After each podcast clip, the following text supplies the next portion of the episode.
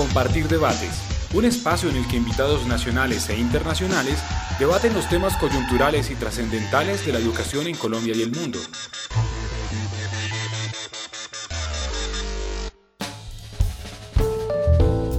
Un cordial saludo. Les doy la bienvenida al espacio Compartir Debates. Recuerden que pueden escuchar este audio desde nuestra página web www.compartirpalabramaestra.org y desde nuestras redes sociales en Facebook nos encuentran como Palabra Maestra y en Twitter arroba Palabra Maestra. Hoy vamos a hablar del punto número uno de los acuerdos de paz, el que se refiere a la reforma rural integral y al plan especial de educación rural. Para analizarlo y discutirlo, nos acompañan en el estudio Marco Fidel Vargas. Él es un conocido educador e investigador del CINEP en los temas de educación rural para el desarrollo y la paz. Quiero destacar un estudio reciente, con el, lo hicieron con el IDEP, sobre formación de maestros para la educación rural, más específicamente quiénes están formando a los maestros para la educación rural. Este lo hizo con un equipo eh, de expertos también en tema de educación rural, entre los cuales está Javier Serrano y otros destacados investigadores.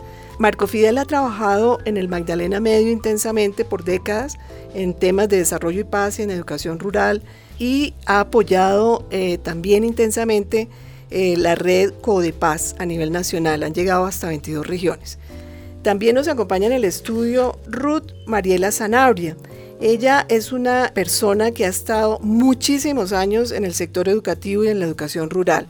Ha sido docente por 22 años en las localidades de Sumapaz, Usme, en la zona rural. Ahorita está en la localidad de San Cristóbal pero con ella vamos a conversar sobre esta experiencia desde la base, desde el territorio de los colegios, cómo se aborda la educación rural y el día a día de estas instituciones rurales. Y desde los territorios nos acompañan también eh, vía telefónica el secretario de Educación de Guaviare, Fabio Granados, secretario por segunda vez, Fabio es ampliamente reconocido por su conocimiento y sus luchas por una educación rural pertinente y de calidad desde el territorio. Hoy vamos a conversar a profundidad con él. Y también está desde Manizales el Seiner Ramírez. Ella desde el año 95 ha sido coordinadora de los proyectos de educación rural basados en el modelo pedagógico de Escuela 9 en el departamento de Caldas, en el marco pues, de una alianza público-privada entre la gobernación de Caldas y el gremio cafetero. Ella ha sido promotora, diseñadora de herramientas para trabajar modelos de educación rural. Es muy destacada en estos líderes. Y quisiera destacar algunos de esos programas y esos prototipos que han podido desarrollar desde su coordinación. Prototipo de teleeducación en modalidad virtual para maestros de escuelas rurales y urbanas. También ha coordinado el modelo de escuela nueva para vibración rural, escuela media con profundización en educación para el trabajo, escuela virtual, escuela café, escuela de seguridad y seguridad alimentaria, la universidad en el campo, de los que hablaremos más adelante.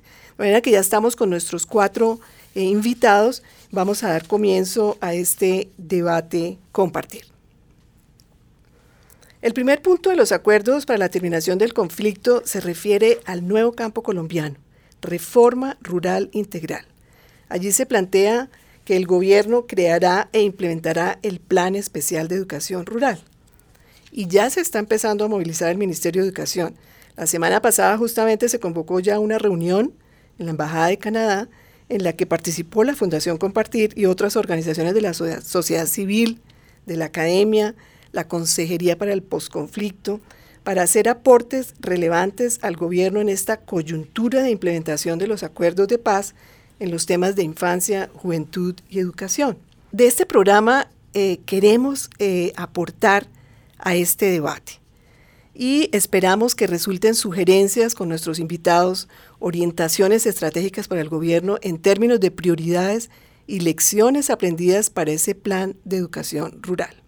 Pero ¿a qué se refiere el punto número uno del acuerdo? Vamos a recordarle a nuestros oyentes hay varios puntos. El primero es atención integral a la primera infancia, cobertura universal y gratuidad. Modelos flexibles de educación preescolar básica y media que se adapten a las necesidades de las comunidades y del medio rural con un enfoque diferencial. Mejoramiento de las condiciones para garantizar permanencia, infraestructura escolar, deportiva y cultural, disponibilidad de personal docente, útiles, textos, tecnologías y alimentación. Formación técnica agropecuaria en la media, grados décimo y undécimo. Becas para formación técnica, tecnológica y universitaria. Y ampliar esa oferta de programas en zonas rurales para facilitar acceso y permanencia de mujeres rurales en las áreas relacionadas con el desarrollo rural.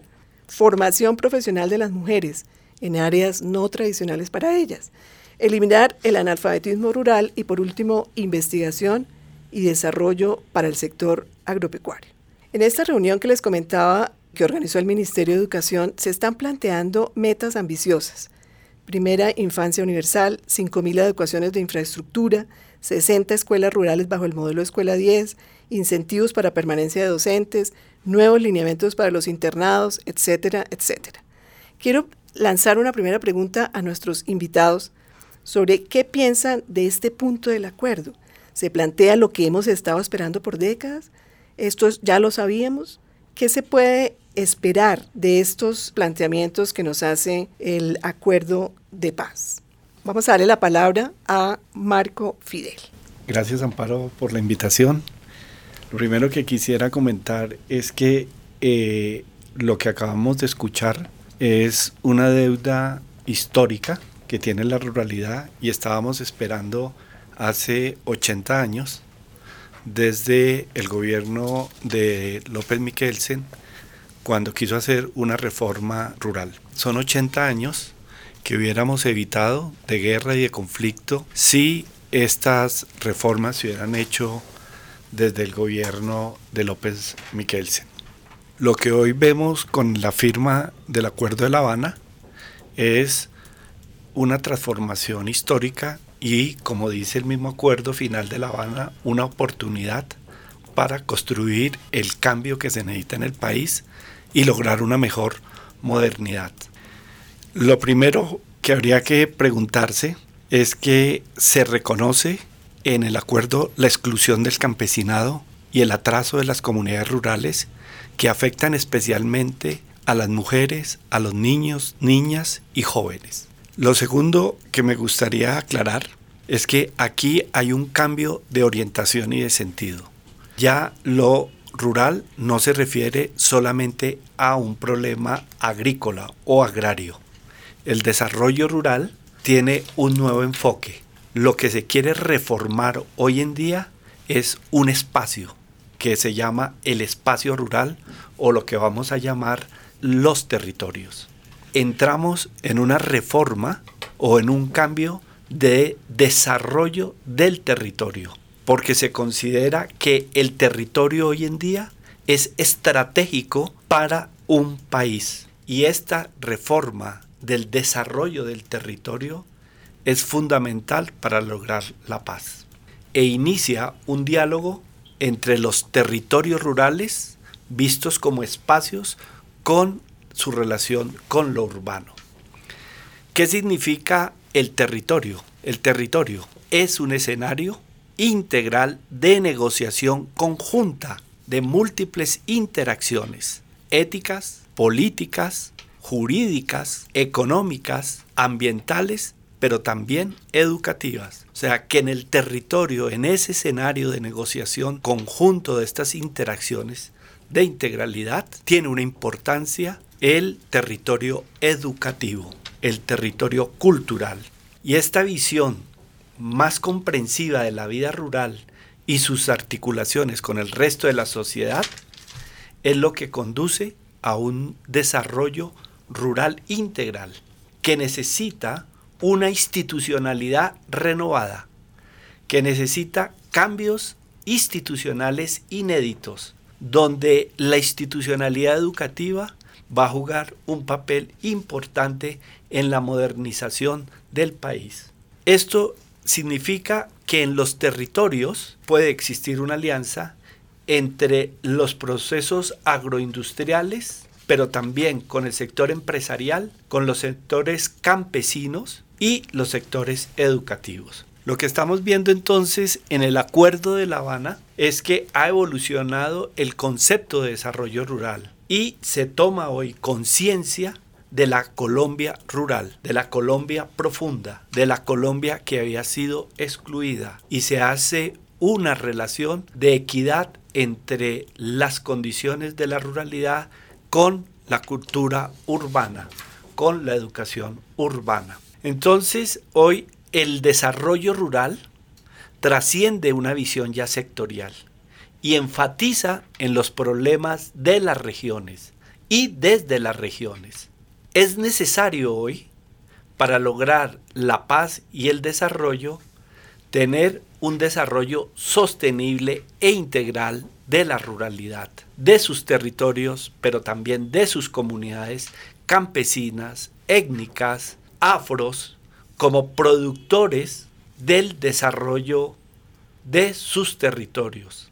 Es en este acuerdo, por primera vez, se hace un reconocimiento muy fuerte a los pequeños y medianos productores, a los campesinos, a las comunidades campesinas, a las comunidades étnicas, pero también se hace un reconocimiento a una política de género en beneficio de las mujeres. Y creo que esto es muy importante porque se va a hacer un reconocimiento a la mujer y a los jóvenes, a los niños y a las niñas como actores de transformación profunda de la sociedad y de la institucionalidad. O sea, el enfoque de La Habana lo que está haciéndonos o hace es un llamado a, al territorio en forma participativa, que reconoce que en Colombia no hay una ruralidad, sino múltiples ruralidades y que es necesario hacer políticas, en este caso educativas, diferenciadas, teniendo en cuenta a los habitantes de estos territorios como gestores y actores de su propio desarrollo. O sea, que el desarrollo hoy es un proceso integral que busca superar la exclusión para hacer proyectos educativos inclusivos, tanto a nivel social, cultural, como productivo de todos los habitantes de la ruralidad. También se busca con este enfoque es promover un desarrollo rural competitivo, ambientalmente sostenible, basado en el fortalecimiento de todos los bienes públicos que tienen que existir en el territorio.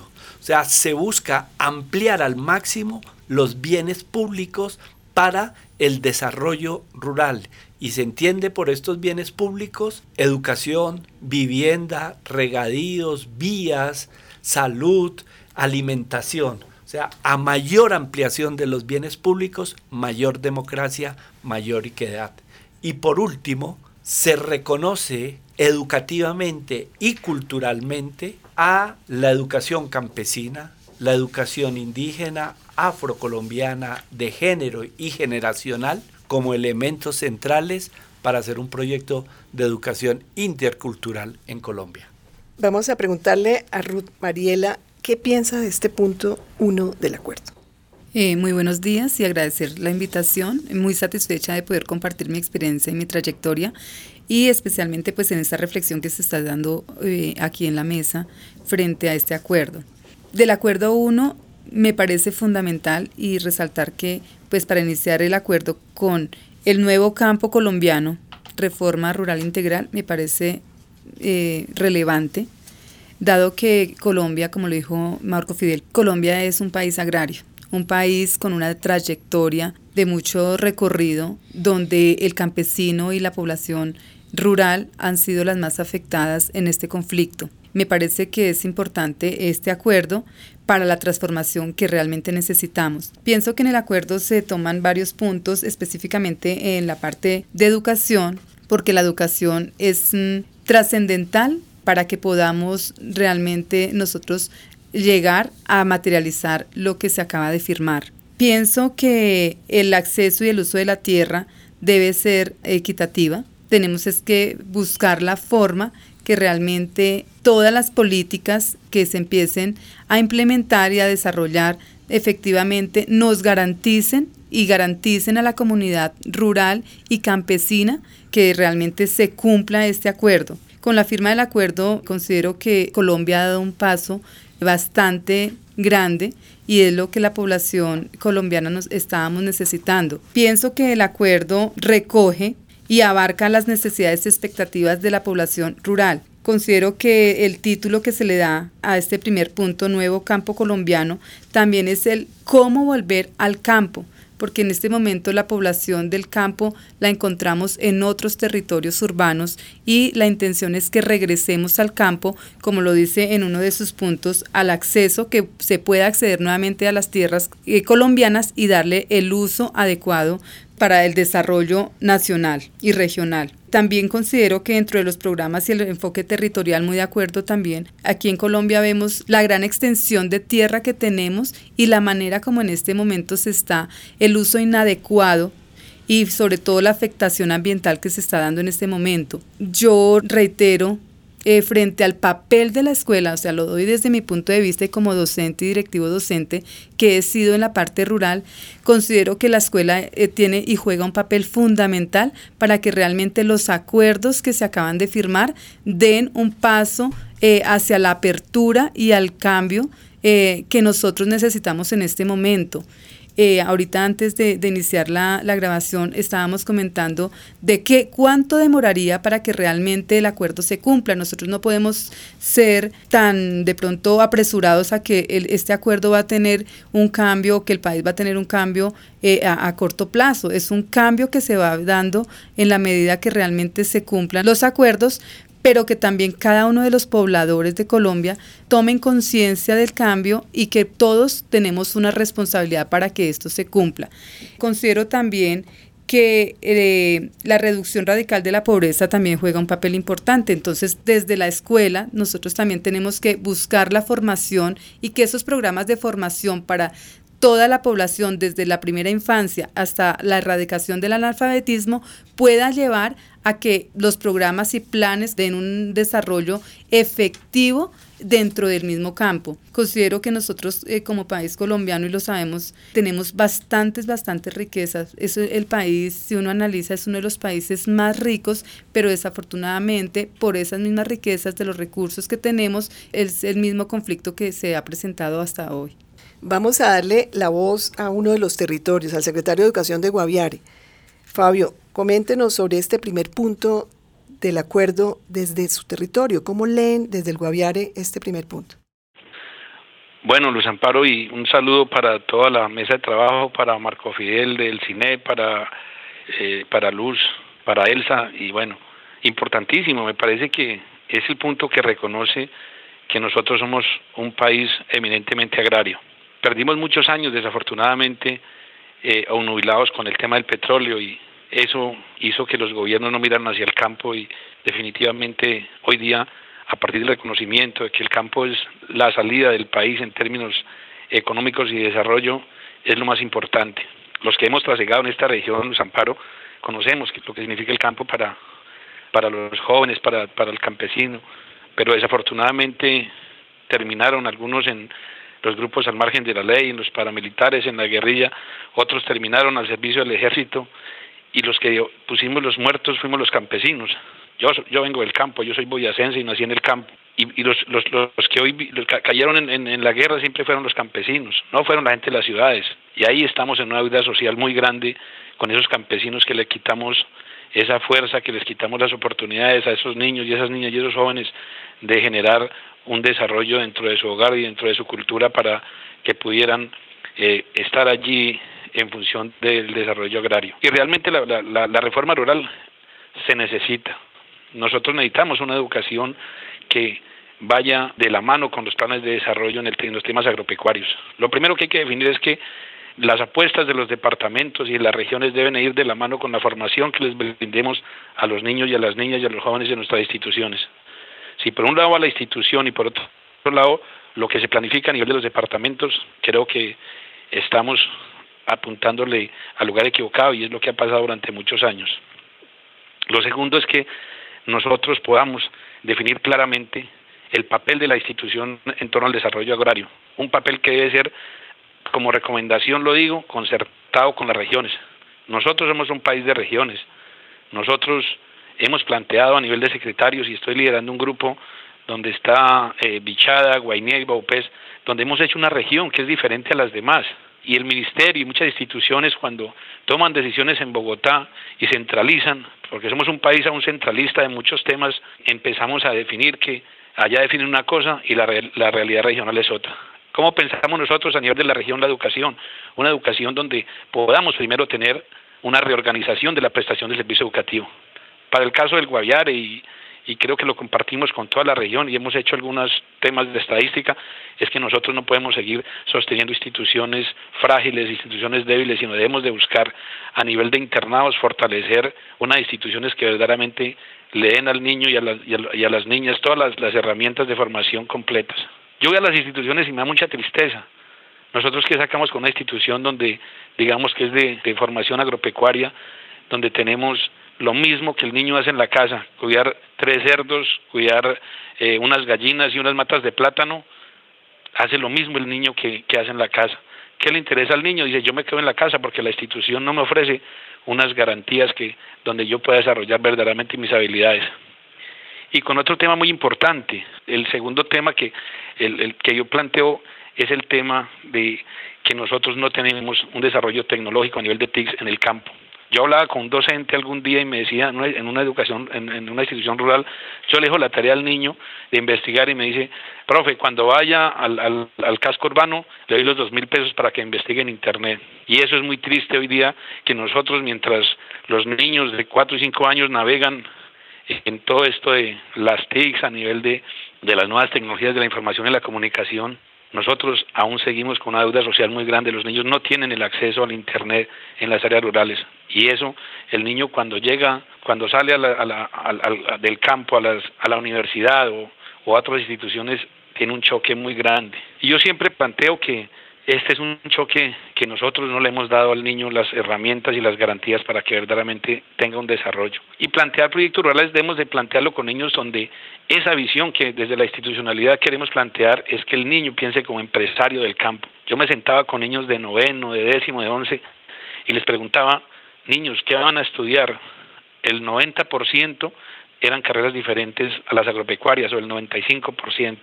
Y eso me da a mí la sensación de que el niño no le interesa el campo porque no hemos hecho unas instituciones dinámicas donde el niño verdaderamente se sienta como empresario. Yo estoy planteando un proyecto donde las apuestas productivas aquí a nivel del departamento las empecemos en la escuela, donde el niño a los 10 o 11 años también empieza a producir en su finca, sea por hectáreas, no por matas, porque eso es enseñarle al niño, le estamos transmitiendo, es que la pobreza es lo que nos mantiene. Y así no va a ser. Si nosotros no renovamos el campo, si nosotros no tenemos eh, como instituciones la capacidad de brindar al niño esas herramientas, de, enseñar al, niño a pensar como empresario, el niño no se nos va a quedar en el campo. Y seguimos con la, con la deuda social. Nosotros queremos que el niño esté en el campo, pero para eso las herramientas para ese niño deben de estar desde, desde, las instituciones y un campo desarrollado con tecnología. No lo mismo al machete que utiliza el campesino o a la rula que le decimos, trabajándolo en la escuela y en la finca. ¿Qué diferencia encuentra el niño para quedarse en el campo? y finalmente, eso nos, nos genera también un abandono de la institución. El niño dice, no, yo prefiero quedarme en la casa porque hago lo mismo que en la escuela. Y empezar a, transformar esas instituciones verdaderamente en instituciones que tengan todos los elementos para que el niño esté allí, se forme y además que genere unos proyectos productivos en su finca, porque hoy día el papá ya no se nos va del campo. Mi pelea y la pelea de nosotros como región es cómo atamos a ese niño para que se nos quede en el campo como un empresario.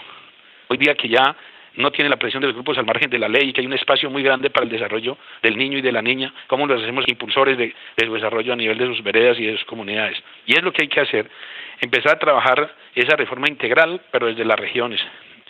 Yo respeto profundamente las instituciones del orden nacional, pero si la descentralización en temas de las propuestas de desarrollo no se toman desde la regionalidad, perdemos el año con los temas indígenas de igual manera. ¿Cuál es el pensar de nuestras comunidades indígenas desde su óptica de su desarrollo y de su futuro y empezar a, darles la mano porque los, con los indígenas y con los campesinos tenemos una deuda muy grande, con los indígenas la tenemos como el doble.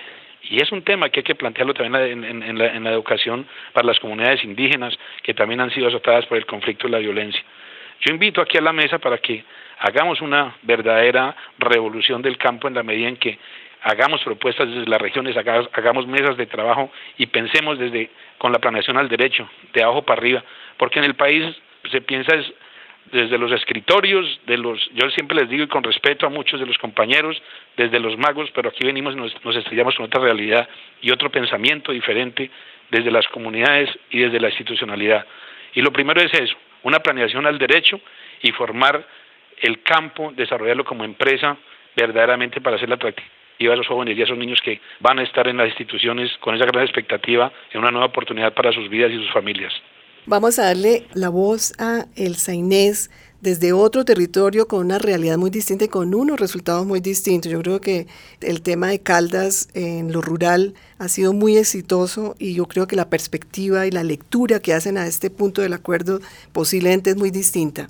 Adelante, Elsa Inés. Sí, Luz Amparo, primero pues eh, agradecerte que nos hayan eh, convocado a este debate tan importante y tan de moda para este momento en que vive pues el, el país, sí, y darle un saludo muy especial a todos quienes nos acompañan en especial a los hermanos del Guaviare, con quienes hemos tenido unos lazos de, de tradición en el tema de educación rural, pues desde los años 2000. Yo veo pues que Marco Fidel hizo ya una exposición muy amplia de lo que fue el punto uno de los acuerdos de La Habana que estoy totalmente de acuerdo con él en que es, es lo más importante en temas de desarrollo rural sobre el cual se centran los, eh, los acuerdos de La Habana y es el tema de la educación de los niños y jóvenes y, y las personas adultas del campo. Me parece importante rescatar del acuerdo de La Habana es el enfoque territorial. Para mí esa es como la joya de la corona de lo que puede ser una reforma rural integrada eh, que se sustenta desde una visión de, de los territorios. Y esto eh, hago especial énfasis porque también eh, llamo a como a la reflexión a las organizaciones de orden central, a los ministerios, en este caso el Ministerio de Educación, de que es necesario, si bien marcar unas pautas para el país, estar muy en los territorios, acompañándolos para que realmente estos eh, proyectos o propuestas que deben salir del territorio pues puedan ser unas propuestas que realmente pues logren dar una solución a los problemas que tienen las regiones en términos de desarrollo y en términos obviamente de la educación de sus pobladores. Yo recuerdo muy bien cuando se estuvo escribiendo el documento de la misión rural, eh, porque básicamente los acuerdos de La Habana, muchos de los puntos se sustentan en este eh, trabajo tan importante que lideró el doctor Ocampo, José Antonio Campo, eh, con su trabajo sobre misión para la transformación del campo, porque de ahí pues fue donde surgieron eh, los puntos más importantes del Acuerdo de La Habana. Recuerden el año 2014 cuando vino el doctor Castañeda, ya les voy a eh, comentar el nombre de, de esta persona, un, académico muy importante de Colombia y quiso venir a conocer la experiencia de educación rural de Caldas. ¿Por qué se centró en esta experiencia? Primero porque fue una experiencia, es una experiencia de, de largo plazo, ¿cierto? Llevamos 34 años de trabajo en el marco de una alianza público-privada, un trabajo continuo. Y digamos que eso nos ha hecho eh, distinguirnos un poco de lo que pasa en, en, el sector rural de Colombia, no porque seamos distintos, porque somos poblaciones distintas o porque no tengamos las mismas necesidades de, del país, sino pienso que acá lo que hubo fue una visión de territorio de muchos actores. Entonces estuvo el Estado, la gobernación, los cafeteros, eh, los que venden energía, eh, muchas instituciones que le apostaron desde hace más de tres décadas a un desarrollo de un territorio, pero muy desde la eh, formación del capital humano. Y esa formación la vieron fundamentada en la educación formal de los niños, jóvenes eh, eh, campesinos de este departamento.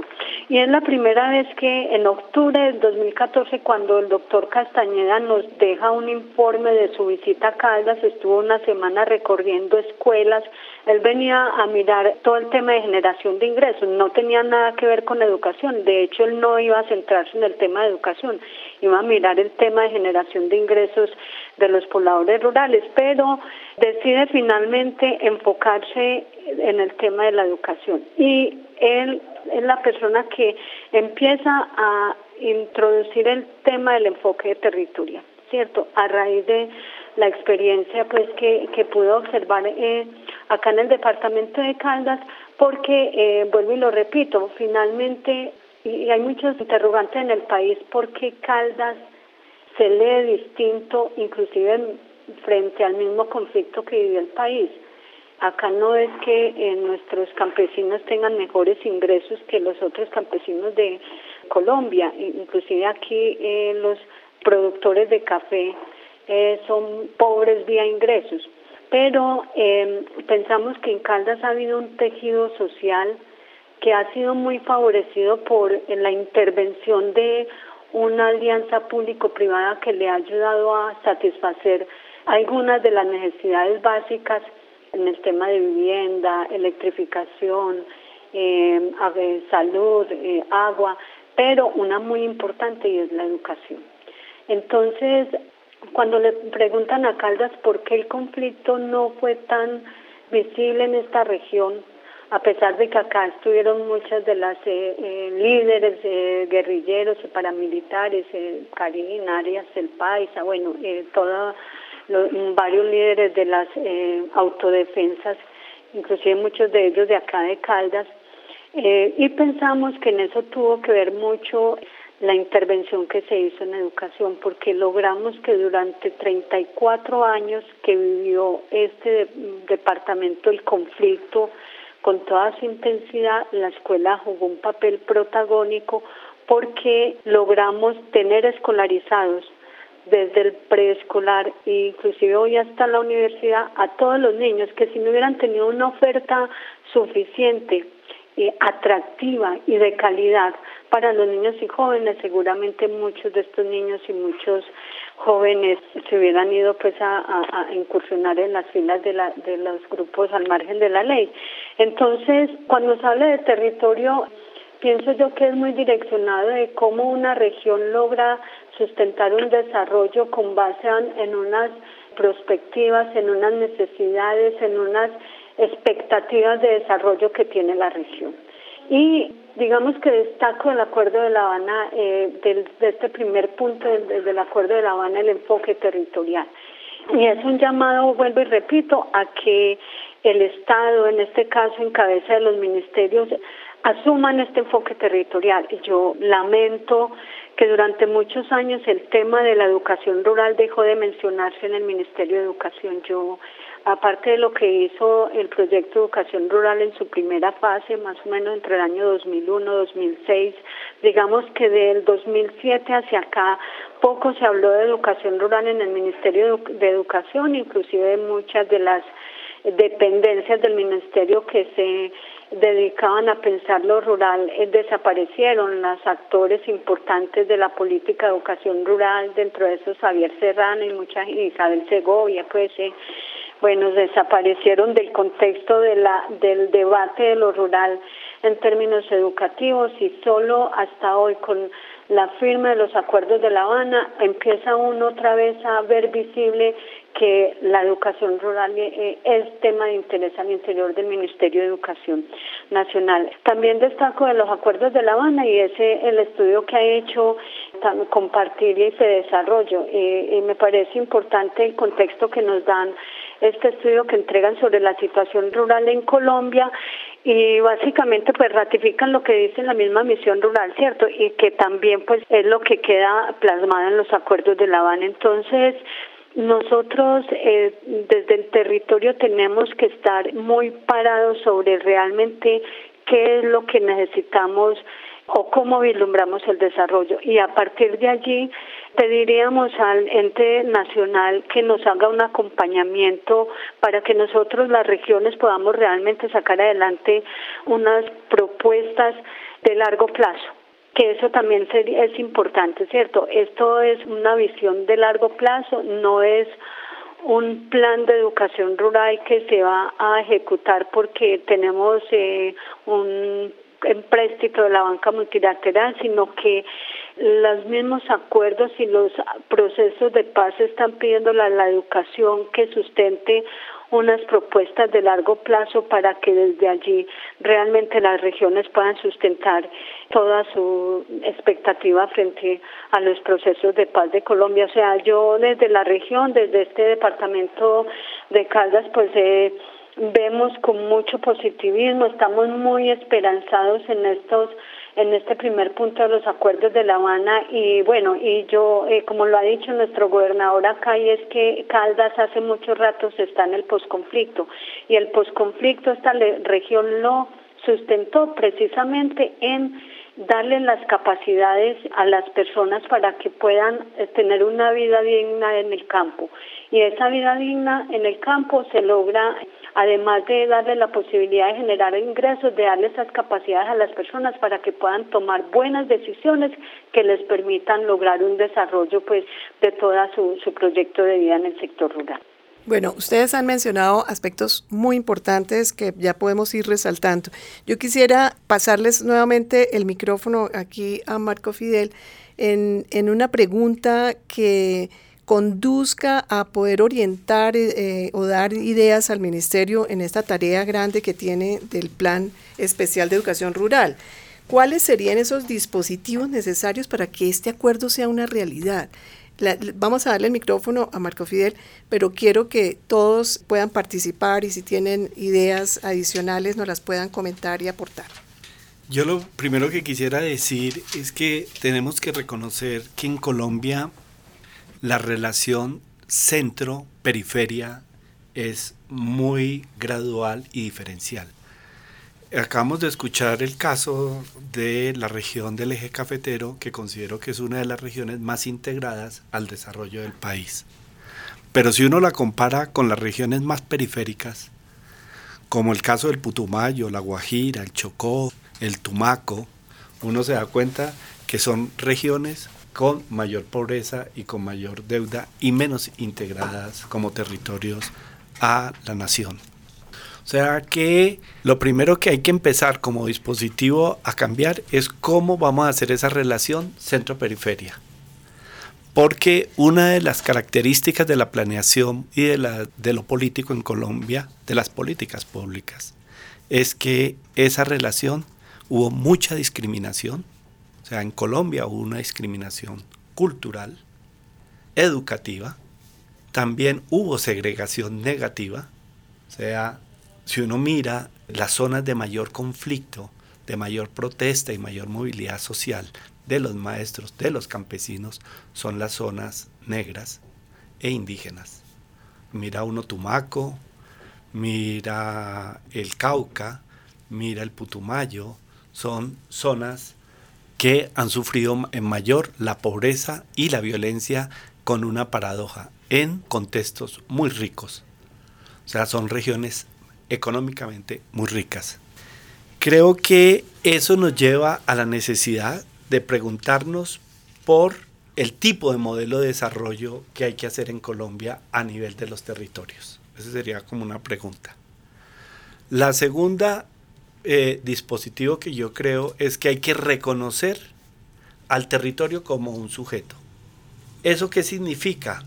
Que cada región, y estoy de acuerdo con el profesor Fabio que decía, Colombia es un país de regiones, hay que reconocer que no hay un solo modelo de desarrollo en Colombia, sino que hay diferentes modelos de desarrollo regional. Y que el desarrollo regional tiene que ser reconocido en forma diferencial. Una tercera idea que quiero dejar claro y que podemos aprender del eje cafetero es que cada territorio necesita tener referentes colectivos como región de cómo quieren vivir y para las familias campesinas, para los indígenas, para los afrocolombianos, para los colonos, para las comunidades educativas, deben existir la pregunta, ¿qué es la buena vida en ese territorio y para esa región? O sea, el desarrollo humano debe pasar y constituirse desde la región, con un acento en la persona y en el arraigo cultural. Esa sería una tercera pregunta. Una cuarta es que creo que debe existir una planeación intersectorial, donde se puedan resolver los problemas no de forma individual, como lo estamos haciendo, sino que se tengan que resolver en una forma colectiva. O sea que es necesario generar acciones coordinadas de diálogo y concertación entre las instituciones, primero del Estado, pero del Estado con las comunidades y con las poblaciones. O sea, creo que la planeación, y eso es como mi propuesta, tiene que ser una planeación híbrida. O sea, es necesario constituir una nueva institucionalidad híbrida. No solamente que venga de abajo hacia arriba, sino que es necesario reconocer también la centralidad de arriba hacia abajo. Y es necesario hacer un diálogo entre las posiciones que vienen de abajo hacia arriba de las comunidades, pero también de las necesidades de la nación. Y este diálogo, esta institucionalidad híbrida, es uno de los elementos que nos va a tocar aprender a transitar en Colombia. Otro punto que considero es que los proyectos no pueden seguir siendo diseñados solamente desde el centro, desde arriba. Primero desde la OSD, desde el Banco Mundial y después del Ministerio de Educación, sin tener en cuenta las necesidades de los territorios. O sea que en esta hibridez es necesario articular lo global, lo nacional, el territorio y la región. O sea, hoy necesitamos mucho diálogo y concertación entre los diferentes actores de los territorios con la nación. Creo que es importante entonces constituir un proceso público regional. Y por último, voy a poner el caso del Guaviare también. Hay que lograr una estabilidad institucional regional porque los procesos de los territorios tienen una característica, es que son demasiado inestables y una institucionalidad con mucha incertidumbre. Uno mira, por ejemplo, cómo en el Guaviare en los últimos años han pasado más de 7, 8, 9 gobernadores. Y esa inestabilidad genera muchos problemas e inconvenientes para trabajar en la construcción de procesos de corta, mediana y larga duración. Como decía la profesora Ruth, este proceso hay que pensarlo en corta duración, mediana duración, que significa mediana duración 10, 15 años y de larga duración de unos 20 a 30 años.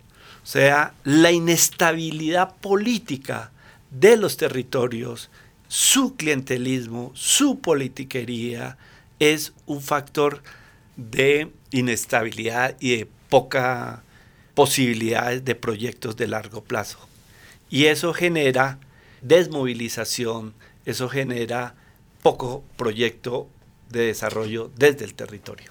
Para aportar de pronto algo que dice el profe Marco, a mí sí me parece súper importante la socialización del acuerdo. La población rural es quien debe exigir la garantía de los acuerdos, del cumplimiento de los acuerdos. Y considero que la escuela está llamada a socializarlo, a reconocerlo, a reflexionarlo para que asimismo la población pueda saber qué es lo que realmente debe y tiene derecho como ciudadano del campo, como habitante del campo. ¿sí? porque tenemos una discusión entre el término ciudadano y campesino, que excluimos a los campesinos desde los mismos conceptos. Considero que hasta el momento, y una de las de lo que se ha hecho énfasis en el acuerdo es la no repitencia del conflicto. El conflicto ha dejado secuelas en cada uno de los seres humanos. Si nosotros vemos y, analizamos cuáles son las circunstancias por las que pasa las diferentes regiones, eh, aquí escuchando a las cuatro personas que, que hemos estado, digamos, aportando a esta reflexión, cada una de las regiones colombianas ha habido desde una mirada diferente el conflicto. Hay diversidad cultural. En Colombia tenemos esa riqueza tan grande, pero a la vez esa riqueza es una controversia, ¿no? Aquí hemos repetido y considero que una de las, de las apuestas es que realmente las políticas que se construyen sean políticas contextualizadas. Estamos todos aquí de acuerdo que una política que se construye desde el desconocimiento, desde la incomprensión del territorio, al llegar a la implementación y a la evaluación y el seguimiento de las políticas, es donde se fracasa. Y considero que en este acuerdo se retoma el territorio para el desarrollo del mismo y para la transformación del mismo es la contextualización y la comprensión. Considero que los docentes eh, y, y la educación rural estamos llamados a trabajar con la comunidad directamente. El trabajo que no se haga directamente con la comunidad es nuevamente la exclusión de las personas que realmente viven en el campo y para el campo.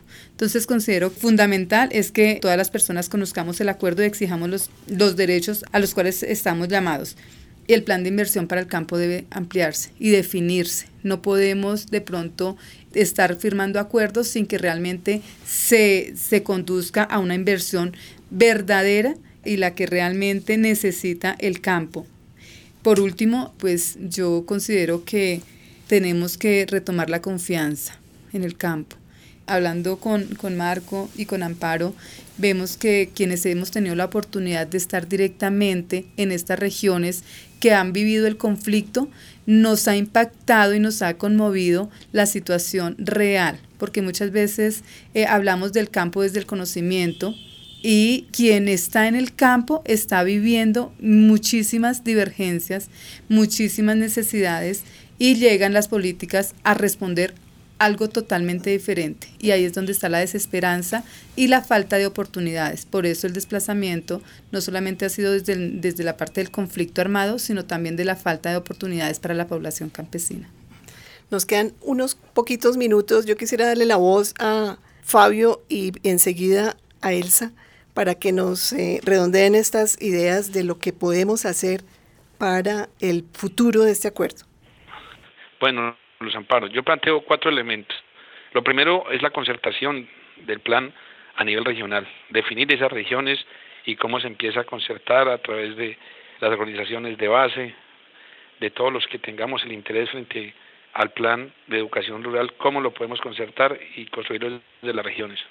Y lo segundo, definición de el accionar institucional, nosotros tenemos que meter en cintura las instituciones. Aquí hoy día han llegado ONGs, han llegado muchos interesados en invertir, eh, en asignar recursos, pero no, nunca se sientan a coordinar con, con las instituciones, con el departamento y los municipios. Nosotros tuvimos aquí una experiencia, por ejemplo, con GIZ, donde ellos venían a trabajar algunos temas con las comunidades IU, NUCAC y Sicuani en temas de, infraestructura educativa. Yo le dije, bueno, lo primero que sentémonos es si miremos si ustedes ajustemos un plan de infraestructura de lo que necesitan las comunidades a lo que nosotros tenemos en el plan de desarrollo y verdaderamente, y quien llegue tiene que ajustar esos planes que, que se definan desde la región, no la locura de que eh, del show y todos estos temas mediáticos, porque aquí la cosa no es de de la limosna a nivel de la región, sino que se sienten con nosotros y verdaderamente se ajusten a lo que la región ha planificado y a lo que desde acá estamos viendo en todos los temas y, aspectos del desarrollo. Y lo tercero, la construcción de un documento COMPES para las regiones, donde se definen los recursos, donde se definan en el corto, en el mediano y ojalá en el largo plazo esas acciones en concreto, que el Estado y el gobierno de turno se ajuste a lo que las regiones han planificado y han definido en términos de su desarrollo. Y lo tercero, la vinculación de la empresa privada. Mira, nosotros tenemos aquí un problema muy grande en estas regiones, es que el campesino quiere producir, el campesino se, cansó de la coca, el campesino no está hoy día de acuerdo con vivir de los cultivos ilícitos, pero si nosotros no vinculamos a la empresa privada para que nos garantice esas compras a precios justos, el campesino no tiene otra opción. El campesino hoy día siembra la coca para subsistir.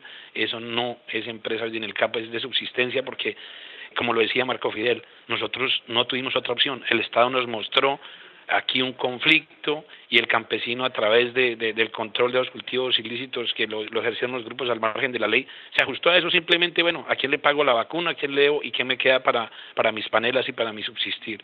Y eso es lo que ha pasado en nuestras regiones. Nosotros hemos estado en un abandono porque el país es un país con regiones de primera, de segunda y de tercera y de cuarta. Y nosotros estamos como departamentos olvidados. Aquí nos reconocen hoy día por el conflicto, gracias a Dios, y hay que decirlo así crudamente, y por los cultivos ilícitos. De lo contrario, seríamos esa Colombia olvidada y que hay una deuda muy grande del Estado con esta otra Colombia, donde la vemos de una forma diferente desde aquí para arriba. Y lo otro es que ya hay que definir unas acciones concretas y empezar a echar a rodar esto porque ya los diálogos avanzaron en muchos temas, pero hay que caer en qué vamos a hacer y cuándo lo vamos a hacer. No seguir aquí hablando los unos en un lado, los otros en otro, sino esa concertación y definir acciones concretas para empezar a echar a rodar el balón. Y en eso estamos nosotros preparados, pero que no sea un tema individual, sino una concertación permanente desde las regiones. Elsa Inés. Básicamente quiero referirme a uno de los puntos que tocó Marco Fidel de cómo eh, garantizar la institucionalidad en las regiones, ¿cierto? Cuando tenemos pues dificultades con cambios de gobierno, Caldas ha sido uno de los departamentos pues que ha sufrido este tema de la institucionalidad eh, con el, el cambio de los gobernadores frecuentemente, pero pienso que ahí juega un papel muy importante es el modelo de gestión que se logre construir en los territorios eh, que eh, debe vincular a todos los actores, ¿cierto? Esto de alguna u otra forma, el hecho de que esté la sociedad civil, obviamente el Estado, eh, los gremios, el sector privado, en un proyecto común podría, digamos, de una u otra forma mitigar este tema de la institucionalidad que se puede dar en las regiones al interior de del Estado, dado pues en los municipios o en, la entidad territorial certificada. Esta es la experiencia que hemos tenido nosotros sí, eh, pese a los cambios de gobierno, pese a que tenemos dificultades en los mismos cambios de, de secretarios de educación, el hecho de que haya una alianza público-privada como un modelo que gestiona la educación rural del departamento ha hecho posible la continuidad a pesar de ello. Entonces es como una idea que quiero dejar para el país y que en el cual el país también ha tenido unas experiencias importantes. Yo quiero recordar lo que fue esa muy buena primera fase del proyecto de educación rural donde con el acompañamiento del Ministerio se promovieron en las regiones la constitución de alianzas estratégicas. Yo recuerdo la alianza de Guaviare, la alianza del Cauca, la alianza de Cundinamarca. Algunas de ellas sobreviven aún y digamos que eso fue lo que ayudó también como a, generar un mayor impacto en las regiones con los recursos que proveía el Ministerio de Educación Rural eh, a través de este proyecto que fue tan importante para Colombia. O sea, es importante el modelo de gestión y este modelo de gestión debe vincular a todos los actores de, del territorio. Lo segundo es que para este gran eh, plan que nos proponemos en, para el posconflicto, pues eh, eh, digamos que la nación, el Estado debe reconocer eh, las lecciones aprendidas y en eso eh, también fue muy enfático eh, la misión rural y también fue desarrollo, es que hay que aprender de lo que ya hizo Colombia, ¿cierto? Primero, eh, mirar qué fue lo exitoso. Yo pienso que Colombia ha hecho cosas muy importantes en el tema de educación rural. Quisiera ver un unos territorios y un ministerio revisando qué ha pasado en Colombia en las últimas décadas en términos de educación rural y aprovechar lo que más podamos esas buenas experiencias. Y por el otro lado también que eh, el ministerio reconozca las buenas prácticas de las regiones. Hay que entender que acá no arrancamos de ceros. Sí, hay regiones que tienen desarrollo, unas en mayor grado que otras, pero eh, no tenemos que inventarnos lo que a lo mejor ya tenemos inventado, simplemente es apoyar para que se potencialicen, se capitalicen estas buenas prácticas. Y pienso que de esa forma podemos o el ministerio puede eh, dar una mejor acompañamiento y, atención a, las regiones.